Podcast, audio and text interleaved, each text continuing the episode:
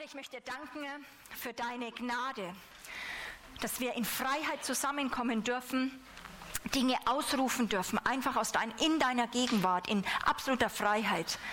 Und das wollen wir ausnützen, auch in gemeinsamer Schlagkraft, weil wir Gläubige sind, Herr.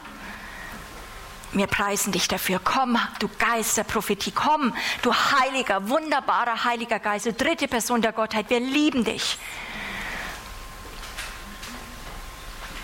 Forme jetzt den Leib Jesu Christi in Kraft und in Macht. Und wir danken dir für deine Taten in den Nationen. Amen. Ich habe schon in der Einleitung ein bisschen betont, dass eine der Haupt, die Hauptaufgabe vom prophetischen Dienst eben es nicht ist, einfach nur Einzelprophetien weiterzugeben oder mal irgendwie in ein Detail zu gehen, sondern eigentlich, das ist auch so, wie wir Prophetenschulen aufbauen, ist die Hauptaufgabe des, wirklich des Amtes, nicht einfach nur äh, so irgendwelche Worte weiterzugeben, sondern diese Welt des Königreichs mitzubringen.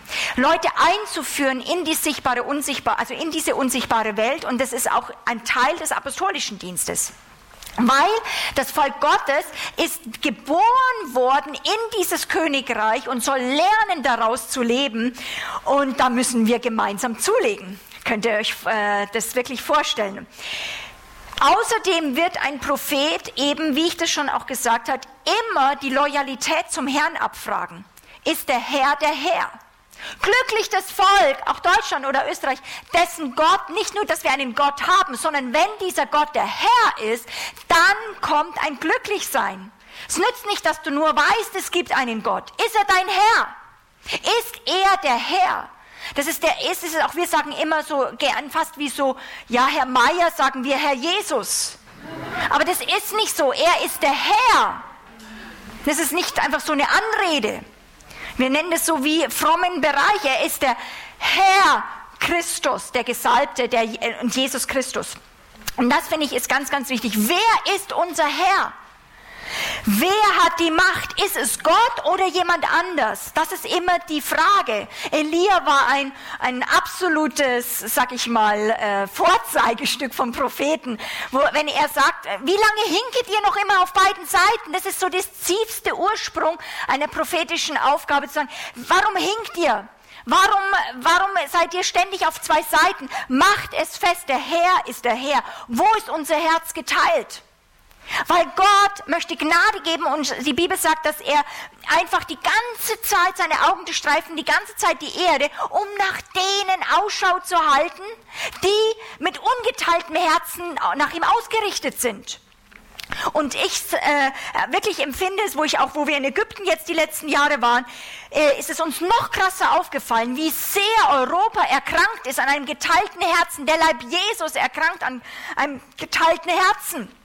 Wie lange hinken wir? Wie lange wollen wir den Herrn, aber noch viele andere Sachen? Wie lange hinken wir? Wer ist der Herr? Wo ist unser Herz geteilt? Sondern der prophetische Dienst hat von Gott eine gegebene Gnade und auch eine Salbung, eine Ausrüstung, Menschen zu die, unter die Herrschaft des Christus zu bringen oder sie darunter zu stellen.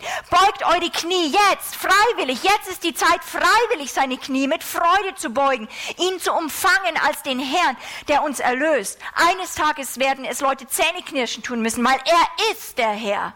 Nicht unser Wort, Herr, Herr, macht ihn zum Herrn sondern indem wir ihn als, er ist der Herr und wohl dem Menschen, der das erfasst, auch schon jetzt hier auf Erdenzeit. So bringen Propheten und Apostel eben immer diese Welt, sein Königreich, Gottes Königreich und diese Ewigkeit, von der wir gehört haben, ins Spiel. Und das wird zunehmen. Das Bild des Prophetischen und auch des Apostolischen wird sich massiv verändern. Weg, ja, Apostel sind nur die Strukturen bauen und die hier auf der Erde was bauen. Die Propheten hören, die Apostel bauen dann hier irgendetwas. Nein, wenn du Apostel Paulus siehst, er, er baut und bringt diese unsichtbare Dimension massiv und alles hier auf der Erde soll davon durchdrungen sein. Das ist Königreich. Dein Reich komme, so wie es in den Himmeln ist, hier auf Erden. Das ist eigentlich auch apostolischer Dienst. So, die Problematik, die wir haben halt in Europa, ist, dass wir fast kein Verständnis haben eben von dieser Ewigkeit oder von Gottes Herz, was ihn umtreibt, was, wie sein Reich vorangetrieben werden kann. Meist sind wir, auch als Christen, so infiltriert von dem Geist äh, dieser Welt und von dem Zeitgeist, dass unsere Erstheimat halt diese sichtbare äh, Erde ist und dass wir denken, dass Gott einfach der ist, der um uns rumhüpfen soll. Er ist der Gott, der einfach dem Menschen dienen soll. Aber die Wahrheit ist, und es ist gut, dass wir es für uns persönlich auch immer wieder deklarieren, nicht wir, Gottes Thron und seine Herrschaft ist im Zentrum des Universums. Und nicht nur diese kleine Erdenkugel, okay, sondern wohl dieser Erde, wenn sie unter dieses Zentrum des Universums kommt, was immer noch der Thron Gottes ist.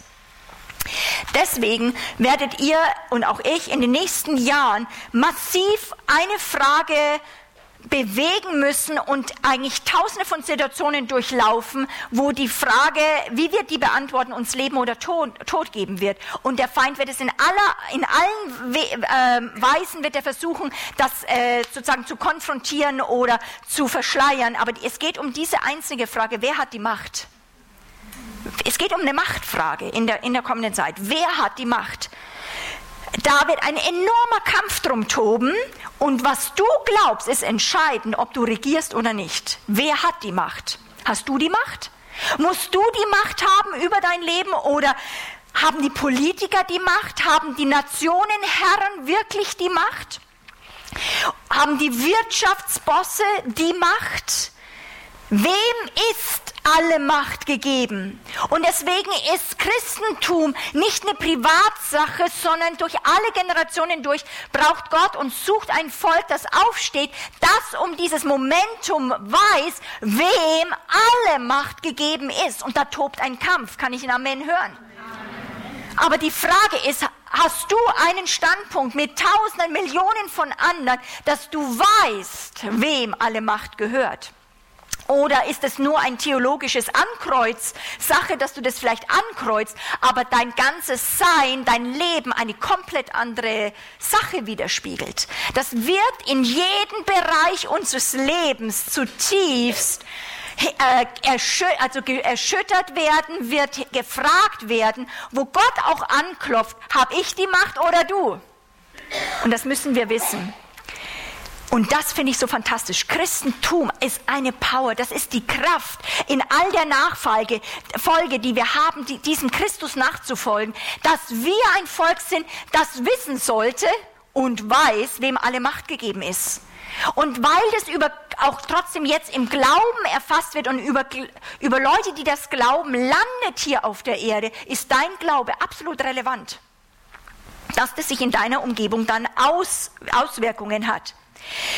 Dieses Vertrauen da drinnen und in diesen Gott wird in aller möglichen Art und Weise getestet werden. Und Gott hat kein Problem mit, weil er ist entspannt, er weiß alles, was von seinem Reich ist, wird, kann erschüttert werden, aber es wird bleiben. Ist etwas nicht auf Gott gebaut in der Zukunft. Wir werden es nicht mehr so leicht haben, so lauwarmes Christentum wird nicht mehr so leicht Bestand haben können. Wo Leute echt in Gefahr sind, in tiefste Scheolorte abtransportiert werden, weil diese Spielchen nicht mehr so leicht gehen wie noch vor zehn Jahren. So, die, die Fakt ist, dass wir schon langes vergessen können, dass wir noch eines, sag ich mal, ein christliches Abendland in dem Sinn haben, dass wir sagen, wir haben eine, ein christliches Weltbild, ein christliches Gottesbild, ein biblisches Weltbild. Das ist vorbei. Wir sind schon in der Gesellschaft. Die Gesellschaft ist schon weiter darüber hinaus. Was den Kindern jetzt gelehrt wird, ist nicht mehr ein biblisches Weltsystem.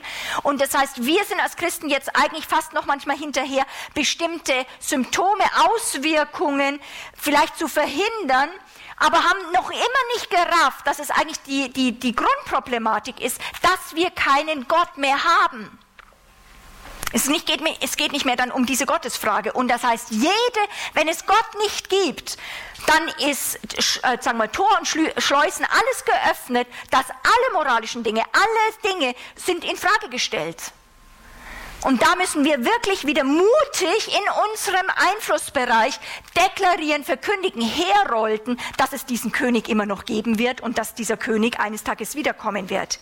Ähm, wir haben nur noch teilweise Humanismus oder Atheismus und wir denken, auf diesem Markt der Möglichkeit kann jeder sein eigenes Weltsystem und sein eigenes Weltbild irgendwie schon so ein bisschen zurechtschustern, weil es gibt keine relevante Wahrheit mehr. Und das ist eben ein riesiger Irrtum.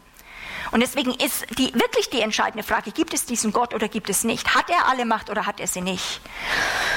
Ähm, Nochmal, in der Zukunft werden wir und unsere Familien, das auch unsere Kinder, die wir trainieren müssen da drin, äh, wir müssen sie auf Erschütterungen vorbereiten. Wir müssen unsere, die Gemeinden vorbereiten, dass sie Muskeln entwickeln gegen, also äh, Muskeln entwickeln gegen das Böse und dass wir nicht gleich erschüttert sind, wenn Dinge erschüttert werden.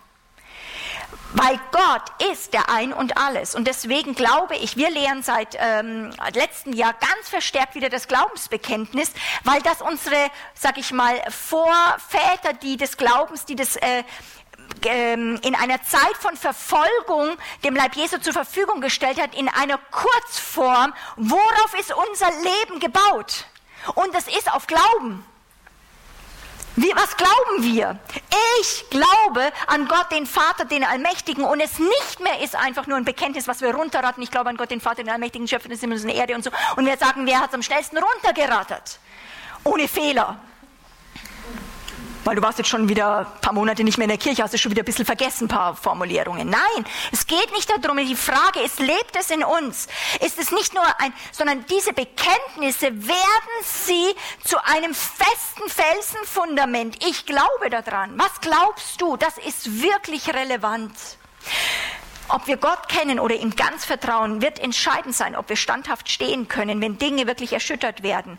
Ob wir dann stehen oder zurückweichen von dem Druck oder sagen, ich ziehe mich zurück aus dieser Welt, wo die Bibel sagt, wir weichen zurück zum Verderben. Unsere Nationen aber, wir kommen in eine Zeit, wo wirklich ein Volk benötigt wird, das voller Liebe ist, aber auch standfest ist in seinem Glauben. Weil wir sind Salz und Licht und sollen Salz und Licht sein. Auseinandersetzungen werden zunehmen, das können wir nicht alles wegbeten. Aber auch, wir sollen nicht immer sagen, es ist nur eine Zeit von Krisen. Wir sind wichtig, dass wir das auch mal sagen und realistisch einschätzen. Aber unsere Beurteilung ist, es ist nicht ein Jahr nur von Krisen und von Erschütterungen und von Kriegsgeschrei und sondern es ist, nicht, es ist ein Jahr von Furchtlosigkeit. Jetzt ist eine Sache im Glauben zuzulegen. Das ist unsere Beurteilung. Kann ich ein Amen hören? Okay? Das heißt, wir sehen Dinge, setzen aber die Kraft des Glaubens dagegen und unseren Gott dagegen. Äh, Gott hat eines äh, vor, ein, äh, vor Jahrhunderten zu dem Volk Israel, zum Volk Gottes durch den Propheten Jesaja gesagt: Glaubt ihr nicht, so bleibt ihr nicht. Und das ist heute noch relevant. Wer hat die Macht?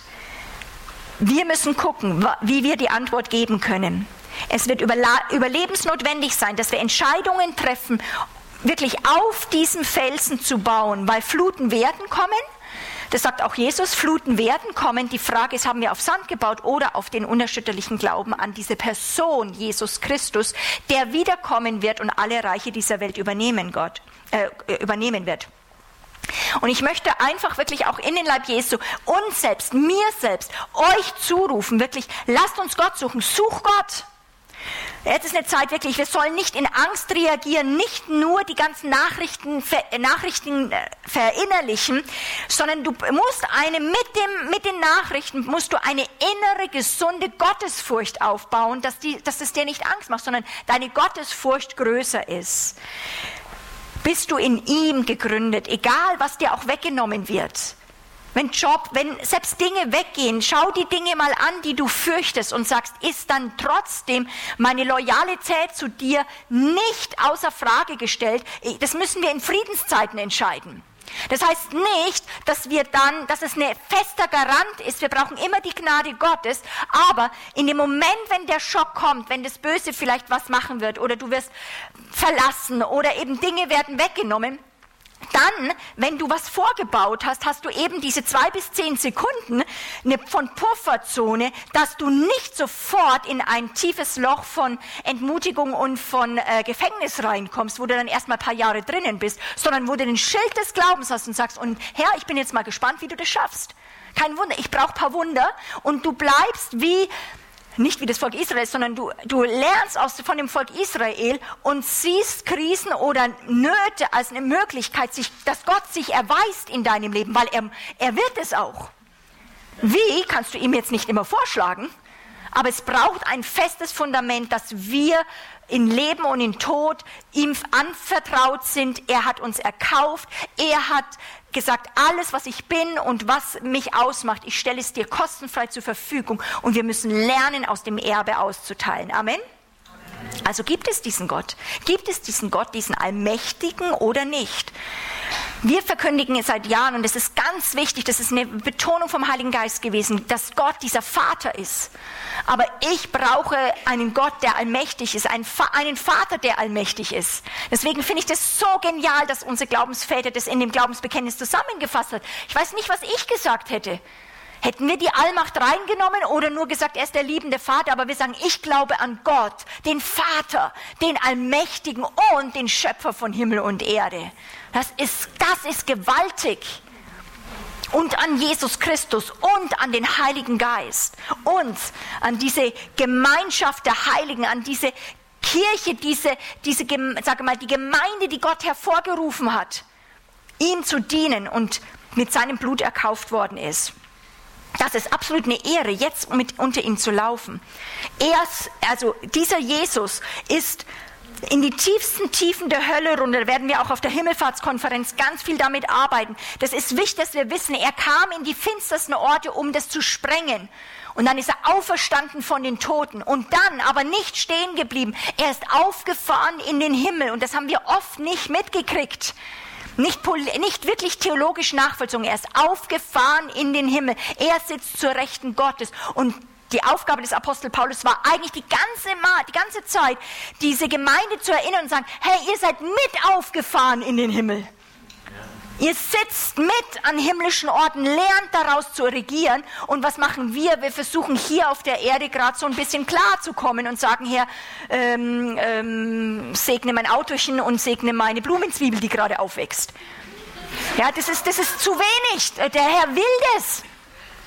Aber es, es, geht um ganz andere, wirklich zeitgeschichtliche Sachen. Und mich begeistert es, dass mein kleines Leben Sinn hat dass ich in eine riesige Geschichte von wirklich, würde ich sagen, von, also ist wie Science Fiction, es ist wie eine unglaubliche Geschichte. Ich Teil bin in dieser Phase meines Lebens, sag ich mal, meiner Lebenszeit, diesen König, dieses Königreich mit voranzutreiben, das diese ganze Welt übernehmen wird. Und davon werden die Politiker, viele wissen überhaupt nichts davon. Sie denken, wie Esther gesagt hat, dass diese Welt für immer bestehen wird. Ich finde es ganz, ganz spannend. Das Offenbarwerden der Gläubigen brauchen wir. Fakt ist, Gott wird sein, mit seiner Geschichte und mit, seiner, mit seinen Absichten zum Ziel kommen. Da kannst, das die Sache ist, da kannst du dafür beten, aber fast dafür musst du nicht beten. Er wird zum Ziel kommen. Du musst nicht beten, dass er wiederkommt, wobei die Bibel sagt, wir sollen beten, komm Herr Jesus, aber nicht dein Kommen, sondern es ist nur die Sehnsucht der Braut. Er wird kommen, ob du betest oder nicht. Die Frage ist nur, wirst du dabei sein? Wirst du dabei sein als diejenigen, die ihm entgegenlaufen oder wirst du voller Scham zurückweichen? Weißt du, dass du ihm dann gehörst? Das ist die Frage, die wir uns jetzt stellen müssen und die äh, wirklich relevant sind. Das heißt nochmal, die, äh, es hat es so stark gesagt mit der Ewigkeit. Es, wir brauchen, dass der Löwe brüllt und diesen Dualismus, dieses zweigeteiltes Denken, wo wir nur hier denken. Was mache ich hier? Die Sorgen des Alltags. Was, ich habe so viel Aufgaben, so viel Verantwortungen auch, die sich mit der Zeit eben aufhäufen. Auch Aufgaben, die Gott mir gegeben hat. Aber in all dem, das merke ich auch selbst im, in dem Dienst zum Herrn, darf eben die, selbst die Arbeit für den Herrn nicht mein Gott und mein Zentrum sein, weil ich davon nicht leben kann. Meine Nähe, meine Liebesgeschichte mit ihm ist die Liebesgeschichte, dass, diese, dass, dass der Vater eine Braut sucht für seinen Sohn. Und das bedeutet, wir müssen Leute trainieren, dass sie Bürger dieses Königreiches sind und nicht nur Bürger dieser Welt. Und das ist absolut äh, von Belang. Darauf zielt alles ab. Ich möchte dabei sein, Leute. Ich möchte total dabei sein, wenn er einzieht, dass ich nicht denke, oh, was denkt er, sondern ich weiß, das Blut des Lammes hat mich reingewaschen. Gott, ich bin ausverkauft gewesen hier. Ich habe gelebt hier auf der Erde. Komm, Heiliger Geist, erfülle mich, weil kein Mensch ist so in sich brillant. Ohne den Heiligen Geist können können wir nicht so leben. Es ist ein absolut, Christsein ist absolut übernatürliches Leben. Das Böse wird sich offenbaren, manchmal in solchen Spitzen, wie wir es vielleicht wenig gehört haben. Aber mein Blickfeld möchte sein, dass ich mitbete und hervorbringen kann, wo sind die Söhne und Töchter Gottes? Dass sie inmitten dem Geschlecht offenbar werden. Und zwar nicht irgendwelche Heroes nur, sondern sie sind Helden des Glaubens, aber sind ganz normale Leute, so wie du und ich, die auch ihre Gefühlsschwankungen haben, die auch ihre Bereiche haben hier in dem Leben, aber die offenbar werden, dass sie abgesondert sind für diesen König und dass sie mit ihm laufen. Und das finde ich total genial. So, deswegen, um diese Welt auch noch mal mehr zu öffnen, möchte ich euch in ein Erlebnis mit reinnehmen, das ich empfunden habe, dass ich davon erzählen soll, das mich im, und uns im November 2014 total bewegt hat, weil vieles was sich gerade auch auf der Erde abspielt, ist ja nur ein Sichtbarwerden, wo sich auch im Unsichtbaren Dinge bewegen. Der Feind hat Pläne, aber Halleluja, unser Gott hat auch Pläne. Und das müssen wir auch hören, weil wenn wir nur Nachrichten lesen, äh, da kann man Gott drin sehen, aber da brauchst du schon auch ein geschärftes Auge. Und deswegen finde ich es genial, dass wir auch merken, nee, was, wo ist Gott dran? Und eigentlich alles hat angefangen, sag ich mal, mit einem Mann namens, mit einem E-Mail von einem Ägypter. Und sein Name ist David Damian. Einige oder viele von euch kennen ihn vielleicht. Als wir die letzten Jahre in Ägypten unterwegs waren, haben wir äh, viel von David auch gehört, weil viele, mit denen wir gearbeitet haben, waren so richtige Freunde, wo er eben ähm, in Ägypten noch war. Und dann ist er eben nach Kanada, ähm, äh, war er in Kanada sehr lange Zeit. Und vielleicht kennen viele ihn auch hier, weil er war mit in Leipzig dabei mit, äh, mit Christoph und Uta Hesselbart und bei, den, bei der Väter- und Mütterbewegung. Die Deutschlandkonferenz in Leipzig hat einen entscheidenden Punkt und äh, wichtigen Part gehabt. Ich gehe nicht so sehr tief darauf ein, ähm, weil ähm, das ist zu lang, also sein Leben zu erzählen. Aber trotzdem, was ich sehr spannend fand, war, dass eben Gott ein Volk äh, sich aussucht, aber auch manchmal bestimmte Personen für eine bestimmte Aufgabe, sag ich mal, wie er wählt, die dann eigentlich wie im Feuer sich dafür verzehren und ganze Nationen in neue Dimensionen reinkommen. Und David ist definitiv für mich ein auserwähltes Werkzeug. Er hat einen ganz entscheidenden Anteil in der Veränderung in Kanada gehabt, eben auch, finde ich sehr spannend, ein Ägypter in Kanada. Und ähm, Lange Rede, kurzer Sinn, da wurde sehr viel Veränderung. Kanada hat sich sehr verändert durch einfach äh, diesen Bereich von Versöhnung mit Israel und Bußbewegung und so weiter. Und dann hat Gott ihn eigentlich die letzten Jahre sehr stark nach China geführt und eingeführt und mit ganz wichtigen Gemeindegründerleitern in China zusammengebracht und Bewegung, Gemeindebewegungen zusammengebracht. Nochmal lange Geschichte. Ich pack's eigentlich in dem Sinn kurz, weil es kam ein E-Mail an. Und ich habe viel von ihm vorher gehört und ich habe einmal gefunden, nein, das ist jetzt nicht dran und wir haben noch anderen Fokus. Aber wo dieses E-Mail kam, plötzlich korrespondierte was in meinem Geist. Und so müsst ihr auch aufpassen, was sagt der Herr, wo ihr merkt, da müsst ihr dahin, da müsst ihr dabei sein. Und zwar erzählte er von ein, einer, sag ich mal, einer Vision, wo er eigentlich hineinversetzt war in dieses Gleichnis der Jungfrau. Ihr kennt alle diese Geschichte von der Gleichnis der Jungfrauen, ja, den zehn Jungfrauen. Ähm, und er war wie drinnen und dann hat Gott ihn gefragt, zu welcher Gruppe gehörst du denn? Und er so ganz spontan hat dann gesagt, ja schon, also ich hoffe ja schon zu den klugen Jungfrauen, die ihr Öl behalten haben und die nicht, also alle sind ja eingeschlafen, aber die haben ihr Öl behalten sozusagen. Und Gott hat gesagt, nein, du gehörst zu keinen von den beiden. Und dann war er gleich ganz geschockt und hat gesagt, ja, aber da gibt's ja nur die, und die zwei, also entweder oder. Und er gesagt, dann hast du, hat er gesagt, hat Gott zu ihm gesagt, nein, hast du es nicht genau gelesen, mein, also diese Geschichte.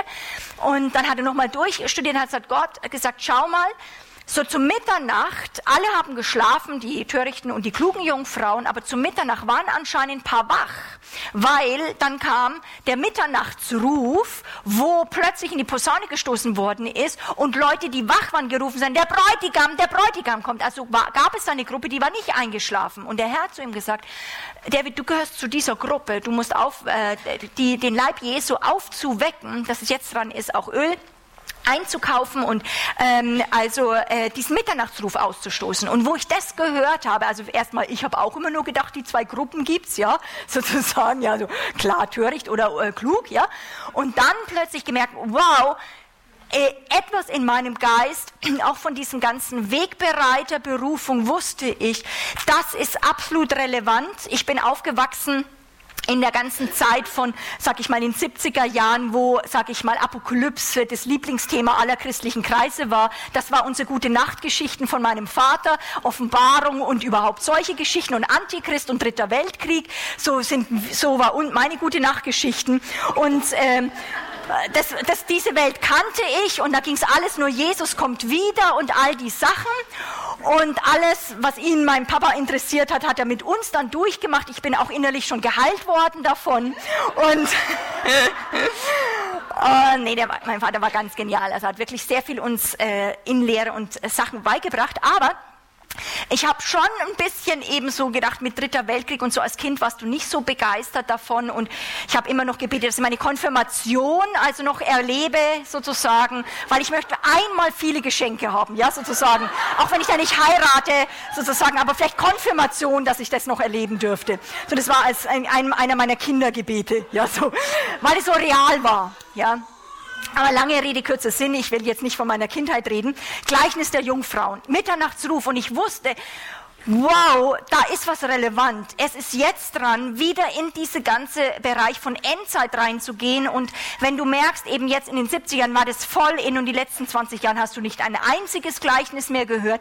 Also sag mal, die ganze Endzeitschiene war out, war eigentlich ganz wenige waren da noch drinnen und jetzt seit zwei, drei Jahren fängt, fängt man an, überall von der Welt, ey, wir kommen in eine Phase, wo wieder endzeitliche Beschäftigung nicht nur dran der Herr möchte es, dass wir uns damit beschäftigen und einen endzeitlichen Lebensstil haben. Wann er kommt und wie er kommt, das möchte ich überhaupt nicht voraussagen und welche Art von Trübsal und nach und vor, da können sich andere mit beschäftigen. Aber hey, die Braut, dass die vorbereitet ist, dass ich immer relevant lebe, vor oder in und nach der Trübsal, dass ich voll heiß unter Gott bin, das möchte ich, solche Leute möchte ich hervorkommen sehen. Amen. Amen. Und äh, genau.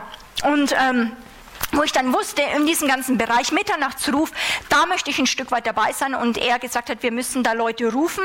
Und zwar das muss dann in äh, Zion, also in Jerusalem passieren. Und ich wusste, ich habe eigentlich keine, wir haben keine Zeit gehabt und so weiter. Und wir haben dann einfach uns vier Tage freigeblockt, aus dem Einsatz rübergeflogen, zurückgeflogen, wieder Einsatz, damit wir diese vier Tage freiblocken, weil wir gesagt haben, da ist was, wo, und wenn wir nur dort sind und mit der internationalen Braut anbeten, Mal, das, hier hast du ja nur die Lokalbraut oder wir haben es immerhin noch die Schweizer und Österreicher oder wir in der Schweiz beten mit ihnen an, wo du ein bisschen mal dieses internationale Momentum hast. Das finde ich, das liebe ich. Ja?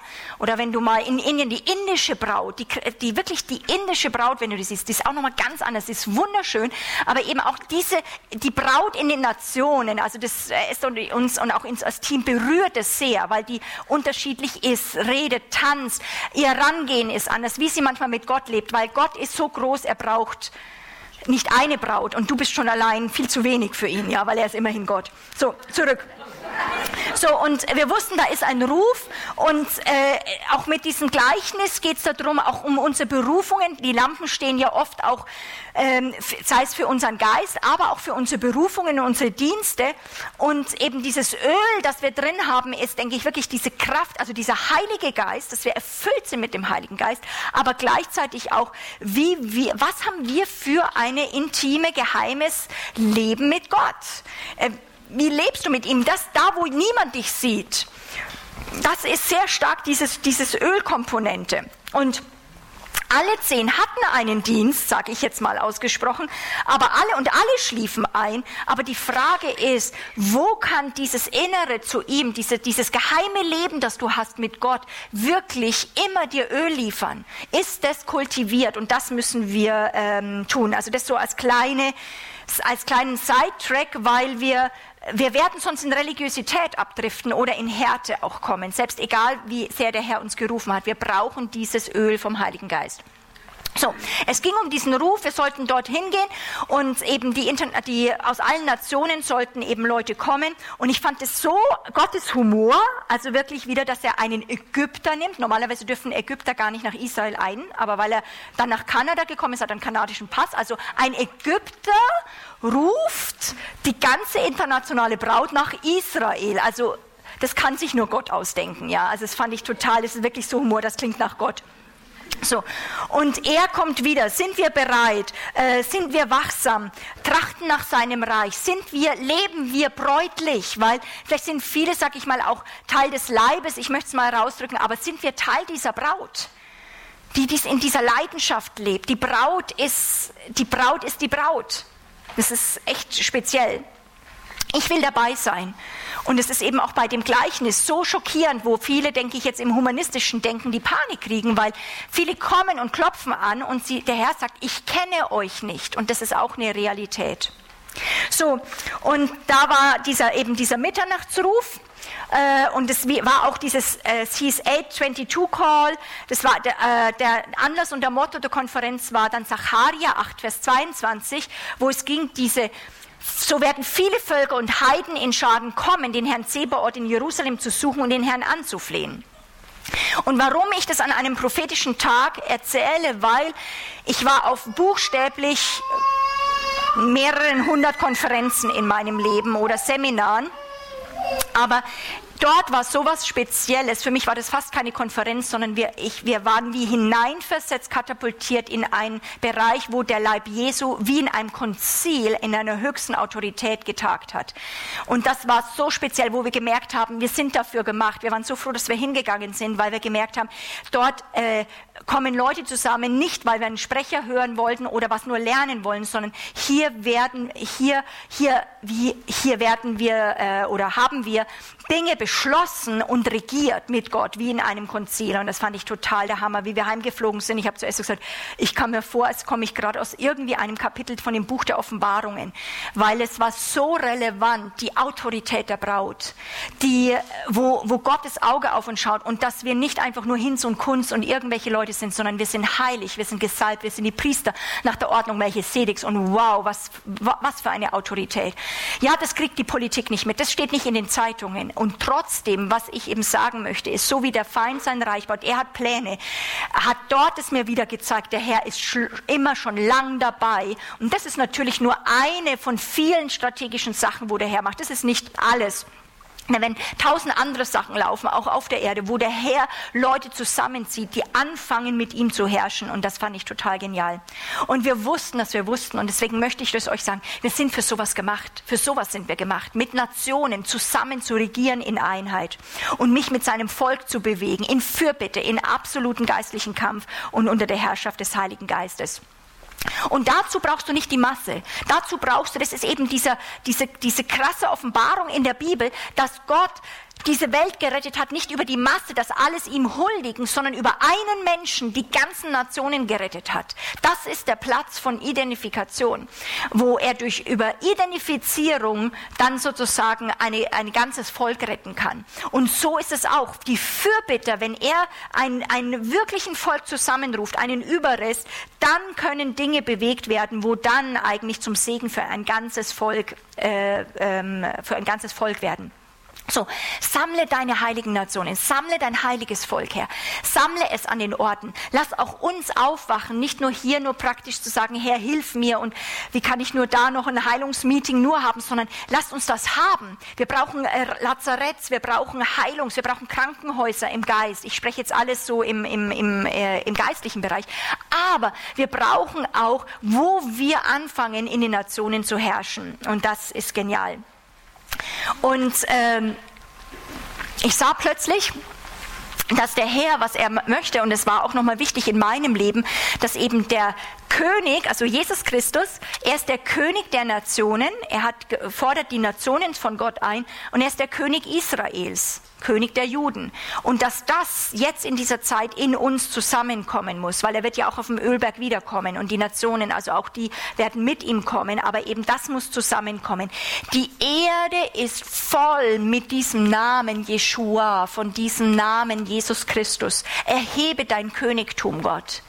Und es ist wichtig, dass wir in solchen Settings wie heute vielleicht manchmal zusammenkommen oder dass wir es hören, äh, dass plötzlich diese Art von äh, Offenbarung und Realität unseren Geist berührt, wo du plötzlich merkst, dafür bin ich gemacht. Und dann eröffnet sich das.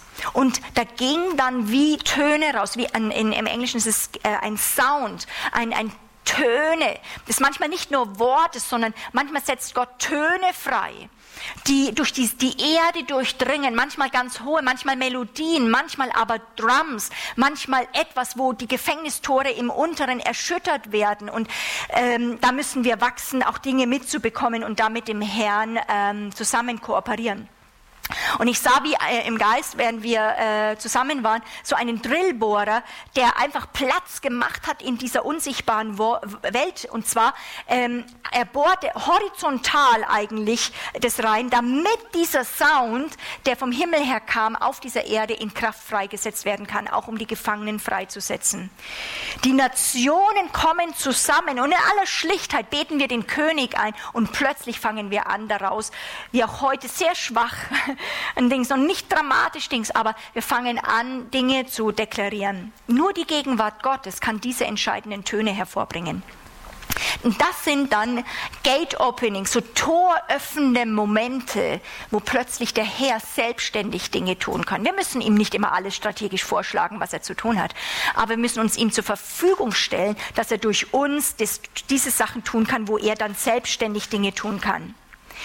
Ähm, Gott sagt, äh, ich gehe mal jetzt in diesen Punkt rein, Gott sagt so oft Dinge in unserem Leben und wir wissen nicht, wie sie zustande kommen sollen, stimmt's? Gott sagt etwas und sagen, wie soll das geschehen? Viele haben das in der Bibel auch schon gefragt. Äh, wie soll er das zustande kommen? Gott sagt, ich mache dich fruchtbar, ich gebe dir Söhne und Nachkommen. Und Zacharias, selbst Abraham, wie kann das geschehen? Wie, wie, wie? Wir denken immer, wie, Herr? Weil wir uns das in unserem kleinen Gehirnkastel ja nicht ausdenken können. Ja, und dann sagen wir, ich könnte jetzt, ich wüsste nicht mehr, wie ich jetzt bete, dass ich dir das vorschlage, wie du das machen sollst. Wir denken ja schon so kompliziert, ja. Wie, Herr, wie? Ja, so richtig irdisch, ja.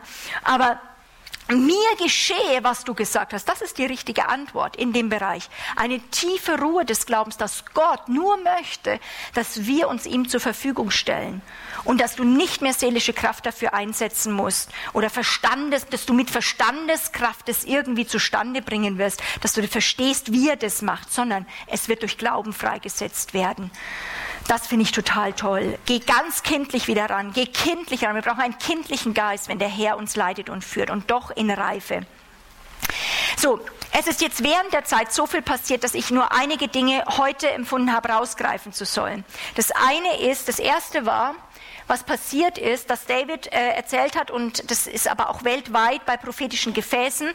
David hatte eine Vision, es ging um diese Clash of Kingdoms, der Zusammenstoß von Königreichen, von einer Armee, das, das Reich, von der Reich der Finsternis und dem Reich des Lichts. So vieles, was hat auch Esther gesagt schon, vieles des Prophetische ist jetzt nichts dramatisch Neues, das steht auch in der ganzen Bibel schon, dass das schon immer gibt. Es kommt zu diesem Kampf und Auseinandersetzung, aber eben manchmal öffnet der Herr und sagt, jetzt ist es relevant, dass ihr jetzt was versteht von diesem und von dieser Wahrheit und ich, äh, ich, es kommt in ein neues Momentum für diese Zeit hinein.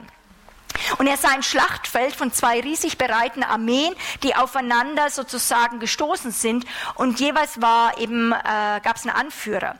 Ähm, und da, was damit gemeint worden war, ist, dass nicht nur zwei Armeen aufeinander prallen, sondern zwei Königreiche. Ich weiß, ähm, und wenn ihr das hört, alles, was wir jetzt auch manchmal prophetisch deklarieren, ist manchmal nicht bis ins Letzte lehrtechnisch, theologisch alles jetzt erklärt. Ich weiß, der Herr ist der Herr, er ist so groß, er ist der eine Gott und der Teufel ist kein Gott, er ist nur ein Geschöpf. Okay? Deswegen ist es keine Relevanz. Also jetzt sage ich mal von, von äh, es gibt kein Gleichgewicht, aber ich werde solche Dinge jetzt nicht komplett ansprechen. Ich setze das voraus, dass das logisch ist, okay? Aber die Bibel spricht von diesen Auseinandersetzung trotzdem von dem Reich der Finsternis und des Lichts. Warum ist es so? Weil wir als Menschen zwischengeschaltet sind und der Herr eben nicht ein Einbrecher ist, der uns wie Marionetten bewegt, sondern er möchte, dass wir ihm freiwillig folgen, wenn der Feind einer ist, der Leute umhergeht und überwältigt und dass seine Macht äh, bringen möchte. So, und da kommt es jetzt in dieser Zeit zu einem, einem Zusammenstoß. Und er sah, wie Jesus das Schwert erhebte und jeder wusste, wow, es geht irgendwas los. Und der Feind denkt noch, er könnte irgendwas verhindern, er könnte aufhalten, aber das Königreich wird kommen in seiner Fülle. Das Ende des Ausgangs des Kampfes ist sicher. Das ist immer ganz wichtig, dass wir das jetzt verinnerlichen. Okay? Der Sieg ist sicher, er wird real sein und wir kämpfen nicht um den Sieg in dem Sinn, sondern wir führen ihn aus. Wir kommen von einem Sieg. So, aber was wir eben jetzt merken, dass da jetzt wirklich etwas in der unsichtbaren Welt äh, findet, eine Bewegung statt. Und im Frühjahr 2014, ihr habt es ja wahrscheinlich alles mitgekriegt, so wie die ISIS-Krieger ihr Kalifat ausgerufen haben und sagen so, hier das, wir wollen dieses Herrschaftsgebiet. Und wo wir so empfunden haben, dass und er auch dafür dann gesagt hat, so wie der Feind sein Reich ausruft, es ist ja nicht das ganze Reich, aber wie eine öffentliche Machtdemonstration, die doch viele auch in der westlichen Welt gerade geschockt haben, dass es mal so offensichtlich mal ähm, deklariert wird, so wie der Feind sein Reich ausrufen ließ und die ISIS-Krieger äh, das Kalifat ausriefen, so sagt Gott, werde ich auch mein Reich jetzt ausrufen in dieser Zeit. Hm? Oder habe ich ausgerufen, aber wer, also jetzt in dieser werden wir auch tun. Und mein Königreich wird aus Zion ausgerufen werden. Ähm, und wenn dieses, dieses Reich ausgerufen wird, für die Endzeit wird ein Stein ins Rollen kommen und ich sah das in dem Moment, während wir das auch taten. Ähm, es musste alles im Glauben nehmen, aber ich sah wirklich, es, da ist etwas mit vielen anderen, in Israel ist was passiert, wo ein prophetisch, ein, dieser Stein von Daniel ähm, in der Vision von Nebukadnezar, wo dieser Stein kommt und ja schon durch die Jahrhunderte am Rollen ist, aber jetzt ein Momentum ist für unsere Zeit, dieses Königreich kommt und diese Weltreiche konfrontieren wird. Und das hängt mit uns zusammen. Und da ist was in Bewegung gekommen. Und das war mir wichtig, war so wichtig. Er hat gesagt, ich muss das mitkriegen. Ich sage, dein Reich müssen wir ausrufen. Und es ist auch dort passieren. Und dann wird es zu einem Zusammenstoß kommen. Und das werden wir merken, weil immer wenn in der unsichtbaren Welt es zu einem Clash kommt, wird es auf der Erde sich auch irgendwie manifestieren. Und das ist ein absolut, es war wirklich ein historisches Momentum für mich. Und es war, es war wichtig, dass es in Jerusalem getan äh, worden ist. Und ich würde euch auch sehr empfehlen, es gibt ein geniales Buch von Dr. Bill Heyman. Es ist ein ziemliches dickes, aber eben, äh, ich würde sagen, ein, das ist sein historisches Vermächtnis das heißt der Tag der Heiligen. Ähm, Dr. Bill Heyman ist eigentlich der Vater von einer ganzen Prophetenrichtung und Bewegung. Er ist ein Apostel, der aber als Hauptbegabung eigentlich nicht auch einzelne prophetische Dinge bekam, sondern er hat von Gott die Zeiten von Restauration geweissagt, lange bevor der überhaupt was war jetzt mit Fürbittern oder Propheten und so weiter, hat er schon in den 60er Jahren gesagt, es wird diese Welle kommen, dann wird diese Welle kommen. Und dieses ganze Denken von Restauration, Wiederherstellung ähm, ist in seinem Vermächtnis. Und was ich so genial finde, und in dem äh, Buch. Ähm, ich habe das eben ähm, dann besorgt deswegen, weil ähm, ich weiß nicht, was war, ich glaube vor zwei, drei Jahren war das, wo er schon sehr alt, ich weiß nicht, er ist glaube ich schon jetzt 80, 90, also und ach, über 80. Und Gott hat ihm gesagt, so alt er war, er soll jetzt weltweit, also was Gott für Aufträge manchmal gibt, auf die ganze Welt gehen, in jeden Kontinent und dort den Tag der Heiligen ausrufen, weil das Ende wird nicht die Zeitalter der Apostel sein, sondern das, das wird der, der, die, die Zeit der Heiligen sein. Und während er das hier in Deutschland verkündigt war und ich das Vorrecht hatte, dabei zu sein, habe ich echt Gänsehaut gekriegt, weil es mir nochmal die Augen geschärft hat, wie massiv Gott nicht nur leiterschaftlich oder wichtige Leute hervorhebt oder Dienste, sondern sein immer sein Anliegen war, dass die Heiligen, dass ein Volk hervorkommt, das er direkt leiten kann. Und wir werden diesen Tag der Heiligen erleben, ja, wo wir gemeinsam uns bewegen können. Und deswegen äh, ist das eigentlich wie so diese Restaurationssache, ist wie sein Vermächtnis. Wenn ihr etwas kürzer haben wollt, äh, ist auf unserer Webseite unter ähm, in ein, müsst ihr einfach, einfach äh, Bill Heyman eingeben auf unserer MP3-Plattform.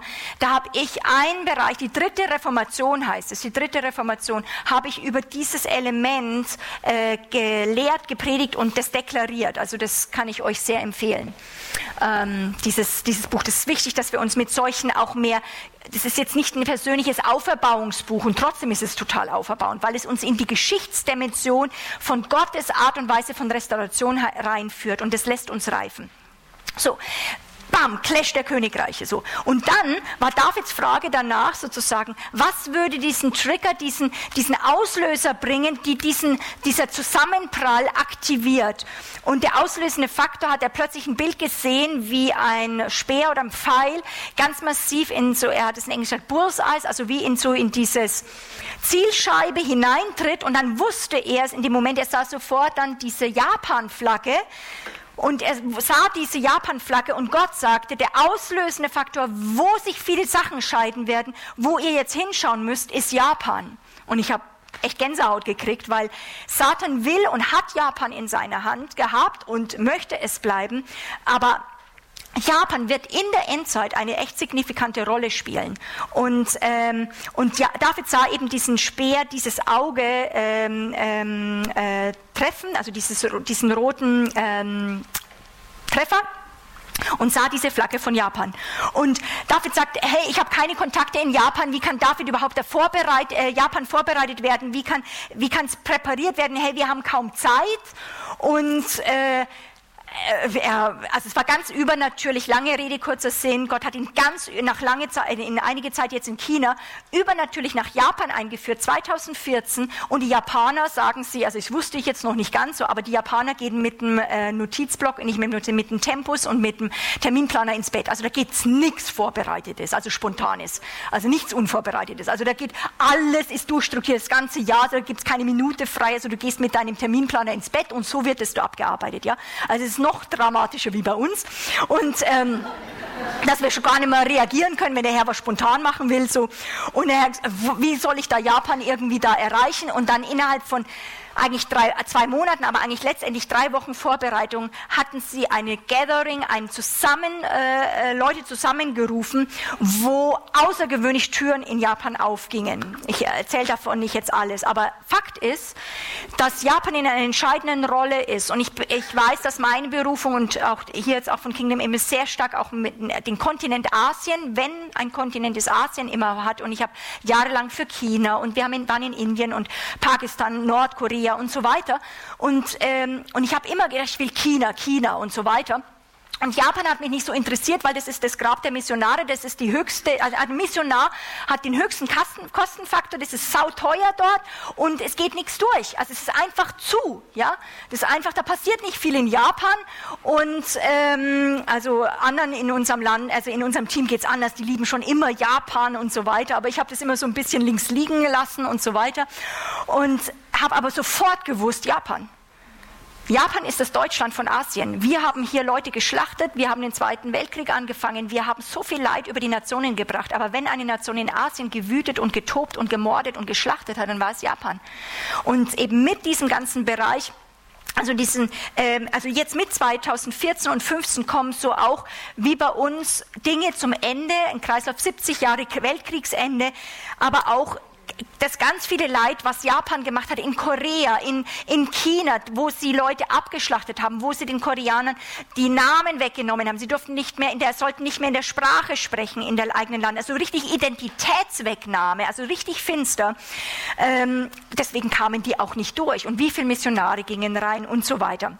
Und ich habe gedacht, wann tun die mal Buße? Ich meine, wir tun Buße hier in Deutschland. Aber wann tut Japan Buße? Einfach, es muss auch Buße getan werden in diesem Bereich, was sie äh, in Asien äh, gemacht haben. Und äh, es ist wenig Vaterschaft, kein geistlicher Durchbruch in Evangelisation und äh, definitiv sind diese Momente von diesem, ähm, die, das ist sehr, sehr, ja alles durchdrungen. Ich bin jetzt kein Perfekt, äh, kein, ähm, kein Profi von Japan, aber eben dieser ganze Bereich von der Flagge ist auch ein Zeichen von dieser Sonnengöttin, ist Mitbegründerin des Kaisergeschlechts in Japan und ist wirklich eine der wirklichen Machtstrukturen, die nie wirklich gebrochen worden sind, nie auch äh, Buße da drin äh, durchgreifend passiert ist und eine enorme Todeskultur.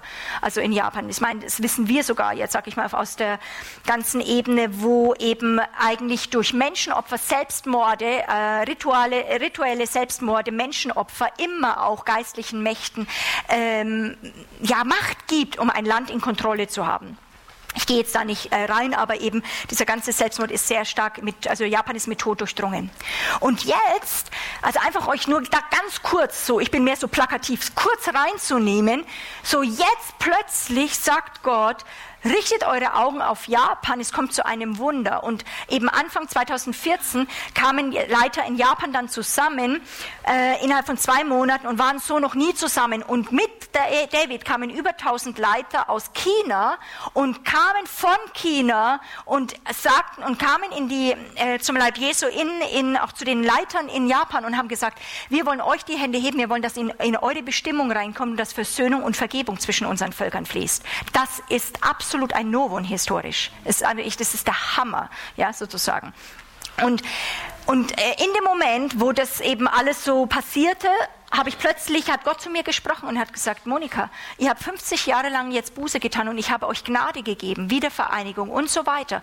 Und ich habe wirklich Schuld weggenommen, aber Könntest du glauben, dass ich ein Momentum gebe in Japan, wenn sie Buße tun jetzt und tiefe Versöhnung und die äh, Korea und Japan ihnen auch vergeben und auch umgekehrt hin und her das fließt, dass ich diesem Volk innerhalb von Monaten und einem Jahr komplett vergeben werde und dass sie in eine neue Position von Autorität reinkommen werden. Nicht nur national, jetzt sage ich mal politisch, ich spreche jetzt im Geist dass der Leib Jesu von Japan plötzlich eine relevante Position in der Weltgeschichte, also der, der Königreich Gottes Geschichte bekommen könnte.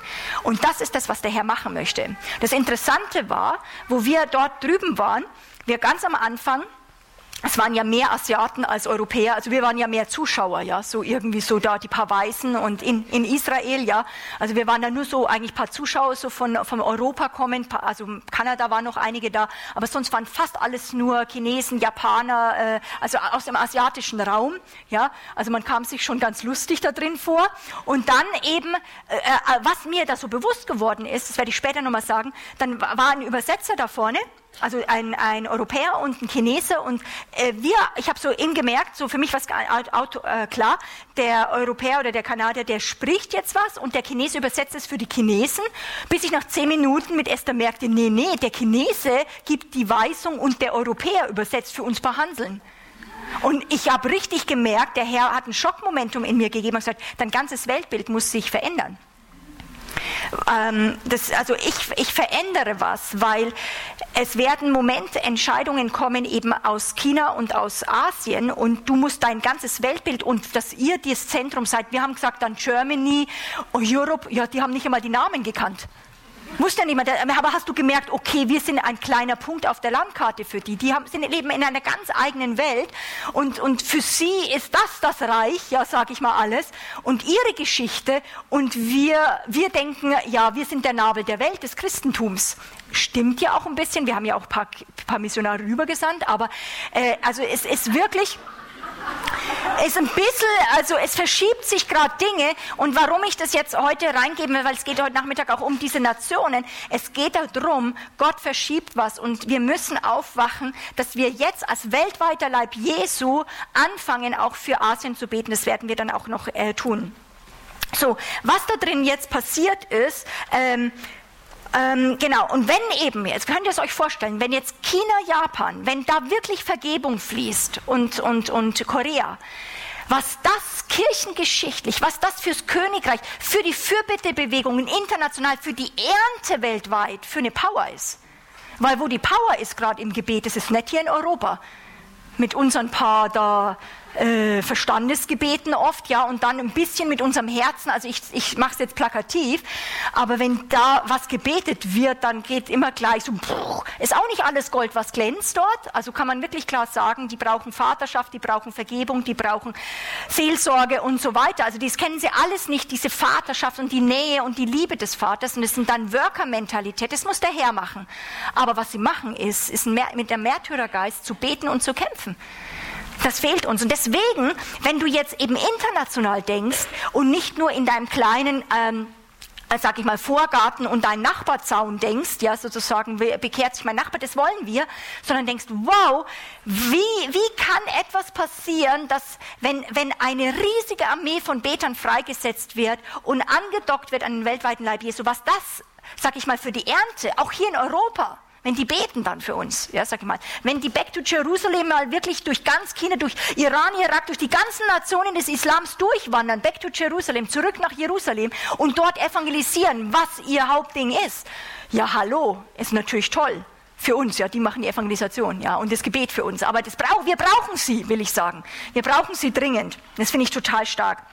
Ich habe total viel Glauben gehabt und ich, deswegen werden wir auch nächstes Jahr eben jetzt nach äh, dieses Jahr, dieses Jahr im Mai nach Japan fliegen, wo eben dieses nächste Gathering ist, wo dieses ein historisches Momentum wir erwarten, dass was rumgerissen wird und Japan Gnade bekommt von Gott in einer tiefen Art und Weise, die es nie, die nicht relevant ist vom Zeitfaktor. Und das finde ich hochspannend. Diese Waagschalenmomente, wo plötzlich er mit so seinem Gewicht kommt und Gnade gibt. Das, dafür habe ich total Glauben. So, ich möchte einen Bereich jetzt da noch dazu fügen, was mit Japan rein als nächstes ist, oh, ist ähm, die Chinesen, also ich habe davon gesprochen, dass so viele Chinesen und so viele Asiaten da waren. Was wir gemerkt haben, äh, waren, äh, die messianischen Juden, die dort dabei, dabei waren, die haben gesagt, in Jerusalem gab es kirchengeschichtlich noch nie so viele Chinesen an einem Ort, also in Jerusalem. Okay? Und plötzlich ging mir so, habe ich plötzlich gemerkt, so Gott, das war auch ein, war, war ein offizielles Momentum. David hatte vor, den, die Kirche, also den Leib Christi des Chinesen, die waren ja lange jetzt abgeschottet, kamen ja nicht raus.